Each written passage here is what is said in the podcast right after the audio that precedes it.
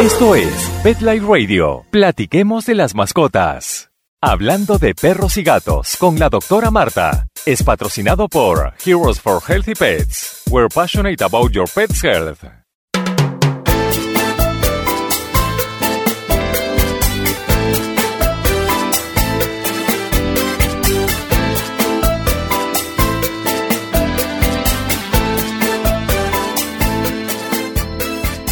Hola, ¿cómo estás? Yo soy la doctora Marta y estamos en Hablando de Gatos y Perros, el show donde hablamos de todo sobre los gatos, los perros y, ¿por qué no? A veces otras mascotas también. Yo soy doctora de medicina veterinaria y la veterinaria de los medios hispanos en los Estados Unidos. Hoy tenemos un show súper, súper interesante. ¿Por qué? Porque es posible que nunca has oído de este tema anteriormente. Pero antes de empezar, recuerda que me puedes contactar por los eh, medios sociales en Instagram, Twitter o de hecho puedes ver este show de hoy en YouTube si buscas at Dr. Marta Bet. D-R-M-A-R-T-A-V-E-T. Bueno, y entrando a nuestro tema, ¿quién no ha oído de CSI? El show, uno de los más populares en estos momentos. CSI es Crime Scene Investigation, investigación en la escena del crimen. Y bueno, eh, en esta serie enseñan cómo se usa la alta tecnología científica para resolver crímenes. Y shows como este han despertado la curiosidad de muchísimas personas en la ciencia forense.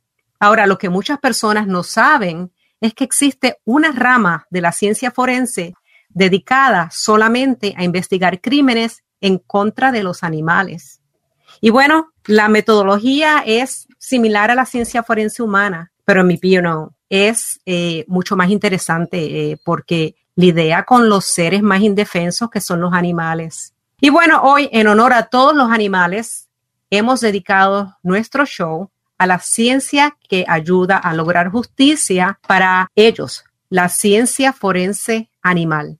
Bueno, básicamente la ciencia forense eh, animal ayuda a enforzar leyes para proteger animales abusados y maltratados. Como por ejemplo, bueno, los eh, animales que los usan para pelea de perros, que los usan para pelea de gallos, los animales que los obligan a procrearse para vender sus crías, que es lo que llamamos los poppy mills, y también los animales, la fauna silvestre, que son maltratados, eh, van a ser ayudados por esta ciencia forense animal. El científico forense animal, entonces, es como un superhéroe para los animales. Su trabajo incluye ir a la escena del crimen a recoger, recoger evidencia. Además, ese científico va a evaluar esa evidencia en un laboratorio. Puede también que tenga que examinar el cadáver del animal, lo que en los humanos se llama una autopsia y en los animales se llama una necropsia. Y a veces ese científico forense tiene que ir a la corte a testificar en calidad de experto. Entonces, eh, el científico forense ayuda a resolver un crimen, a decidir si el acusado será convicto del crimen contra ese animal. Y bueno, hay dos tipos de científicos forenses animales. Esto es algo muy sofisticado. Tenemos el forense veterinario, que investiga los casos de animales domésticos, perros, gatos, vacas, etcétera, y el forense de animales silvestres, fauna silvestre, quien investiga, bueno, maltrato de animales silvestres muchas veces uno va a colaborar con el otro. Eh, y miren esto, el trabajo del científico forense es importante no solo por el bienestar de los animales, que por sí es una cosa grandísima, sino también por el bienestar de la sociedad. ¿Y por qué? Porque se sabe que hay una fuerte relación entre los abusadores de animales y los abusadores de niños, de ancianos y de mujeres. ¿Qué tal? Entonces, hoy vamos a oír las historias de uno de estos superhéroes de los animales. Le hemos traído hoy a un invitado que es un científico forense de animales silvestres. Su nicho incluye, pero no se limita a crímenes por caza ilegal, a abuso de animales en peligro de extinción, a abuso de fauna silvestre y tráfico de productos de animales ilegales, por ejemplo, como carne de tortugas que están protegidas, eh, esculturas de marfil, eh, objetos de cuero de reptil y esos entre otros muchísimos. Nuestro invitado hoy estudia la evidencia obtenida en la escena del crimen en su laboratorio. Eh, y estamos hablando muchas veces de análisis de DNA y así ayuda a determinar quién es el culpable del crimen. Demos hoy la bienvenida al doctor Héctor Cruz López. Doctor, muchas gracias por tomarse el tiempo y aceptar nuestra invitación. Es un placer, muchas gracias por invitarme. El doctor Cruz López es un biólogo marino forense y cuenta con un doctorado en ciencia marina. Él además es el director del Laboratorio de Investigación de la Comisión de Conservación de Pesca y Fauna Silvestre de la Florida, lo que llamamos comúnmente el Fish and Wildlife Conservation Commission. Y lo que vamos a hacer, vamos a una pequeña pausa y cuando volvamos vamos a descubrir cómo es que un biólogo marino se convierte en un noble investigador forense para crímenes contra los animales. Ya volvemos.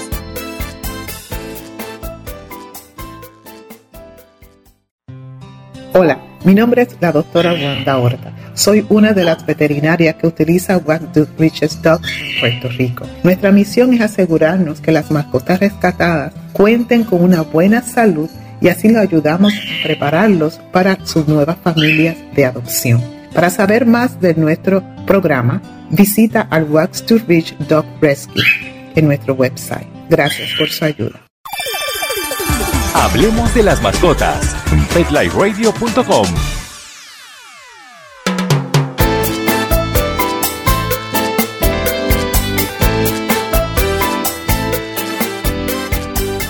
Bueno, y estamos de vuelta hablando con el doctor Cruz López, científico forense animal. Doctor Cruz, sabemos que eh, estudió biología marina. ¿Cómo un biólogo marino lo, llega al camino de investigar casos de crueldad y abuso animal convirtiéndose en un científico forense animal? ¿Cómo pasó eso? Cuando yo vine al estado de Florida a trabajar con, en biología marina, yo me dedicaba a los estudios eh, de biología molecular, estudios genéticos en, la, en vida marina. Trabajaba mucho con ADN, especialmente en especies de, que están protegidas.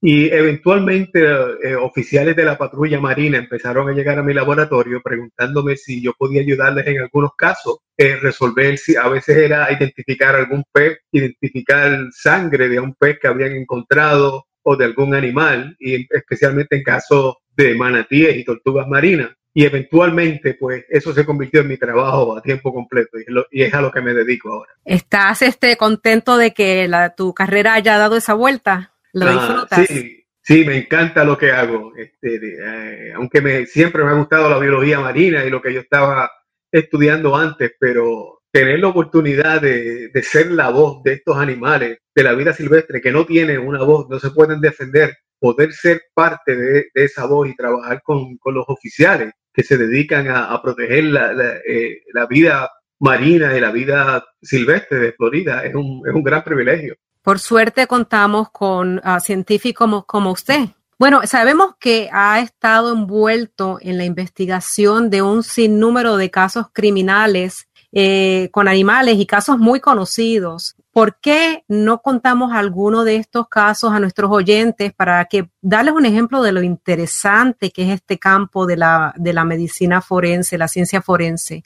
Lo que vamos a hacer, doctor, yo voy a crear el ambiente del día del crimen para que entonces usted nos cuente su experiencia en cada caso y tenemos tres casos. ¿Ok? Aquí vamos el primero. Bueno, esta es la escena. Hay dos jóvenes, eh, en la noche, la una de la mañana, y son detenidos por la policía porque tienen una luz trasera que no funciona en el auto. Pero la policía encontró dentro del auto algo inesperado, tres venados amarrados por las patas. Eh, no eran venados cualquiera. Ahora, eh, lo más importante es que estos venados son los famosos venados de los Cayos de la Florida y son únicos en el planeta. Solamente se encuentran en este lugar y están, es una especie que está en peligro de extinción y son protegidos por la ley federal. Entonces, estos jóvenes tienen dos venados en el asiento trasero y un macho adulto en el baúl. Los tres venados están amarrados, heridos, sangrando y luchando por soltarse. El macho adulto tuvo que ponerse a dormir unos días después, ya que sufrió una fractura de la pata. El joven que manejaba el auto alegaba que atrajeron los venados con comida para tomarle fotos. El joven que estaba sentado al lado de él alegaba que él no sabía lo que ocurrió porque estuvo durmiendo todo el tiempo en el asiento al lado del que maneja. Entonces, doctor Cruz López, aquí lo toma usted. ¿Qué pasó después de esto? ¿Cómo se resolvió este caso?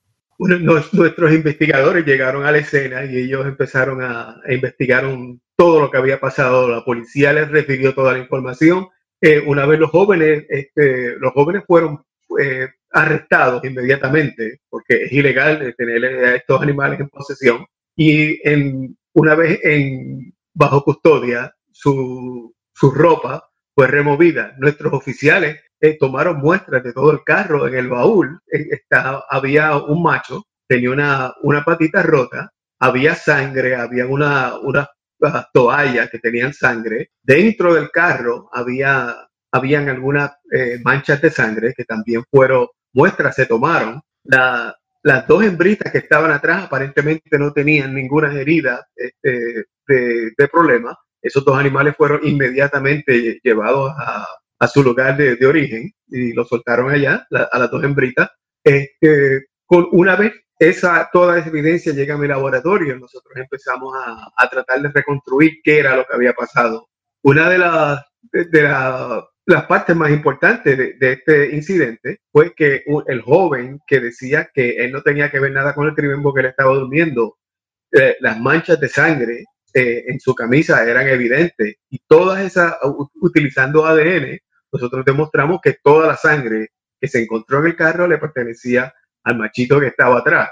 Así que eh, inmediatamente, pues, eh, pues, este hombre este, fue inmiscuido, ah, ya no tenía ninguna excusa. El otro, la otra persona se había cambiado de ropa, pero las ropas que, se, que recobraron en el carro que, que eran de él, pues todas tenían sangre también que le pertenecía al venado. Todas las muestras de, sangre que se, se, recobraron dentro del carro, en las puertas, en las áreas que regularmente se tocan un carro, todo era del mismo venado. Por lo cual, eh, nuestra conclusión es que los dos jóvenes estuvieron eh, envueltos en, en, la, en, la, captura y, y, en todo lo que le pasó a ese eh, venadito el venado macho que estaba en el baúl, que estaba sangrando, entonces había evidencia que ellos le deben haber pegado, ¿no? Para ponerlo eh, en el baúl del carro. Bueno, eh, eh, fue maltratado, este, independientemente, nosotros no pudimos este, determinar si, si el animal se había herido una vez estaba en el carro tratando de escaparse,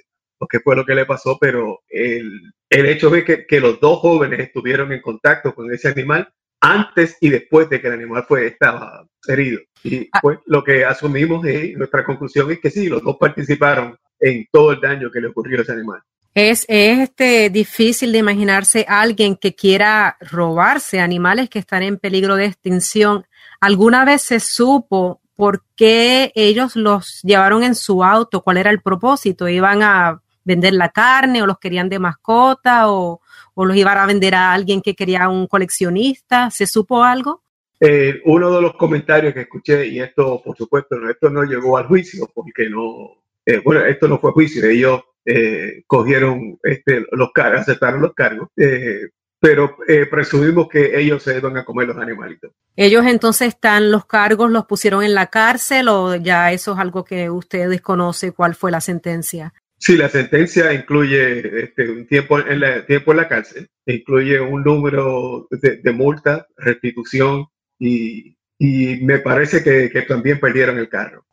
Qué bien, y aquí esto es un ejemplo donde la sangre de, del animal este que fue abusado, maltratado, ayuda a resolver quiénes fueron los criminales, porque me parece que al principio ellos lo negaron, ¿no? Ellos decían que querían tomar fotos o que, no sé, no me acuerdo el cuento, pero eh, nos alegramos que esto haya pasado y que usted haya estado envuelto. Vamos entonces a un segundo caso, otro animalito que es una víctima de maltrato. Eh, este es el escenario.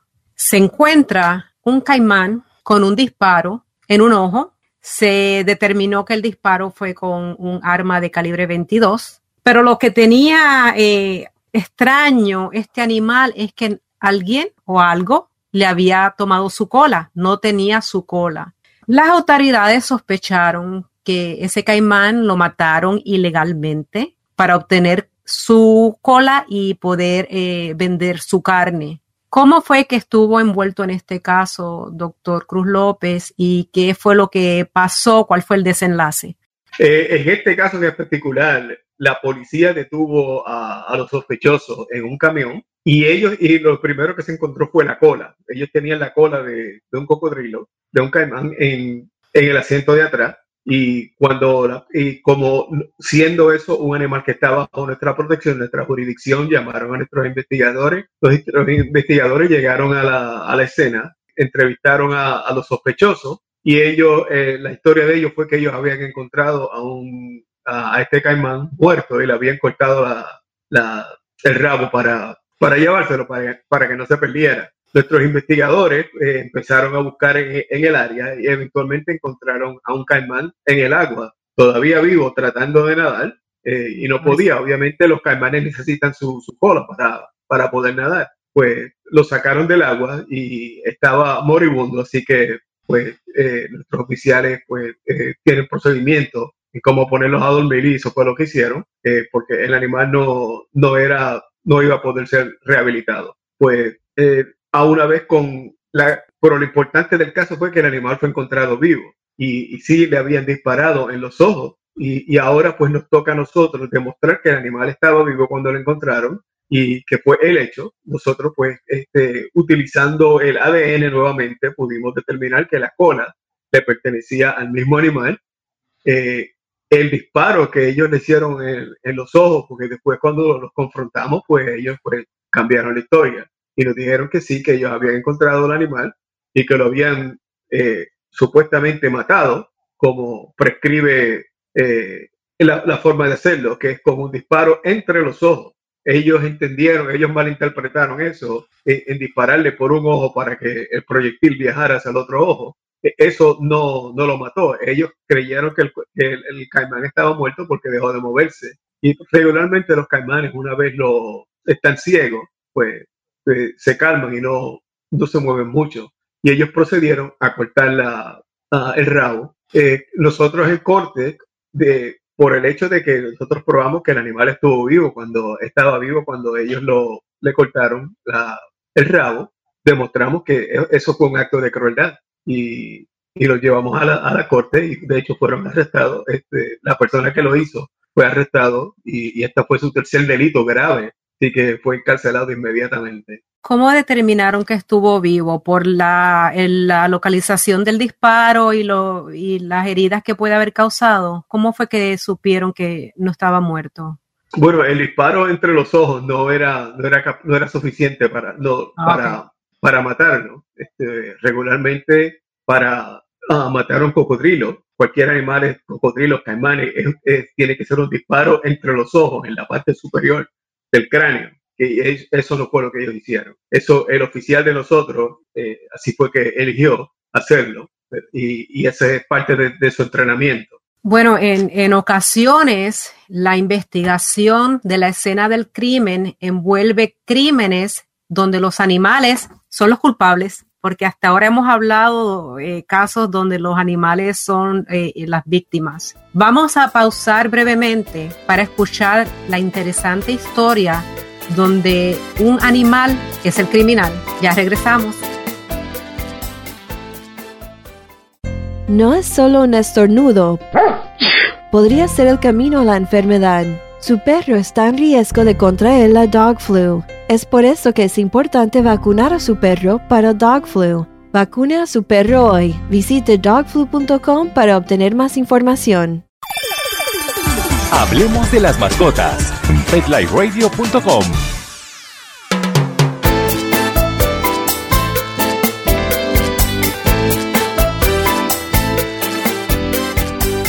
Bueno, y estamos de vuelta, estamos hablando con el científico forense animal, el doctor Cruz López. Habíamos comentado que en algunos de los casos el animal es el que causa el crimen y no es víctima. Así que eso nos va a llevar al próximo caso y voy a darles el escenario. Un niño de dos añitos llevaba un cubito con agua en un lago en un hotel para hacer un castillo de arena dentro de uno de los parques de Disney. Su papá, bueno, estaba muy cerca de él, claro está. El niño fue atrapado por un caimán y arrastrado dentro del agua. Fue encontrado ahogado unas horas después. Doctor Cruz, eh, ¿cuál fue su papel como investigador científico forense en este caso tan, tan triste? Eh, parte de nuestras funciones en casos en, los cuales animales atacan a personas es determinar eh, cuál fue el animal que, cometió el ataque. Y por la razón que nosotros tenemos que hacer eso es que nosotros tenemos que asegurarnos de que el animal ha sido removido de esa área para que no vuelva a cometer un acto similar. Los animales aprenden a atacar cuando le pierden el miedo a los humanos. Y eso a veces es nuestra propia falta, nuestro, este, porque eh, gente vea osos, caimanes y empiezan a darle pedacitos de comida para traerlo. Mira, y una vez eso, los animales pierden el miedo a los, a, a los hombres, a las personas. Y, este es posible el caso, pero nuestra función como agencia es determinar que el animal que lo hizo, independientemente de cómo llegó ese animal y cuáles circunstancias, es removido. En el caso de este niño, nuestro, este, cuando nuestros oficiales respondieron, eh, inmediatamente buscaron, empezaron a buscar en el área y removieron a todos los, los, caimanes que encontraron en el área. Eh, independientemente de que los removieron, sigue siendo nuestra función asegurarnos de que el animal que lo hizo fue removido. Nosotros tomamos muestras de, de los animales, ADN de la boca, este, con, con una forma similar como se hacen los humanos, con con pedacitos de, papel y, y algunos eh, otros instrumentos, tomamos muestras para analizarla y, a ver si era si encontrábamos ADN humano. Eh, eso fue no fue el caso, no pudimos hacer eso. Nuestro próximo paso fue eh, ir al examinador médico, al patólogo que hizo la autopsia, para tomar muestras de,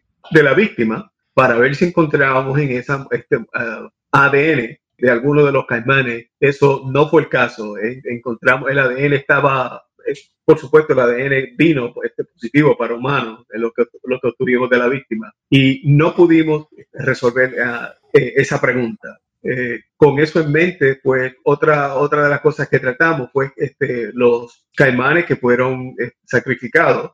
tratamos de ver, hacer algunas medidas para determinar cuál era el más que se aproximaba a las heridas de los siete caimanes que se removieron, uno más o menos eh, concordaba con, con, las heridas. Y, pero este, conclusivamente no pudimos este, decir cuál fue el que lo hizo. Esperamos que, que, sí, que ese animal haya sido removido y también Disney pues está tomando otra, ellos tomaron otras determinaciones, están protegiendo el área para que eso no vuelva a pasar. Eso es un, un caso muy triste que ojalá no oigamos una cosa así nuevamente en el futuro. Eh, pero es muy interesante la forma en que tuvo que estudiarse y por lo menos las personas saben que el, si hay seis caimanes que se atraparon, por lo menos uno de esos seis es posible el, el que causó el, el triste crimen. El papel que juega el científico forense animal es uno clave para enforzar, enforzar la justicia y proteger a los animales. Desde un laboratorio y utilizando las más recientes técnicas de investigación científica, el forense hace una gran diferencia en nuestro planeta. Doctor López Cruz, gracias por su dedicado trabajo eh, y bueno, estoy muy agradecida de compartir hoy con usted y que nos pueda eh, haber contado estas, eh, todos estos casos. Y sé que hay muchos más interesantes y muchos de ellos no podemos hablar porque todavía están bajo investigación, pero de repente en un futuro podemos traerlo de vuelta. Será mi placer y muchas gracias, doctora. Bueno, y para terminar, quiero dejarte con tres puntos importantes. Número uno, el científico forense animal es importante en nuestra sociedad, no solo porque ayuda a los animales, pero acuérdate, este científico ayuda a identificar individuos que su maltrato a animales tiene potencial de ascender a abuso y maltrato de personas en un futuro. Número dos, actualmente en los Estados Unidos, causar sufrimiento y dolor a propósito a un animal es un crimen de lo que se llama delito grave o en inglés felony. Así que mucho cuidado. Y número tres, si eres testigo de crimen contra un animal, repórtalo a las autoridades para que esa persona sea castigada. Bueno, y eso es todo por hoy. Gracias por escucharnos. Te invito a que sigas escuchando el show Hablando de Perros y Gatos con Dr. Marta.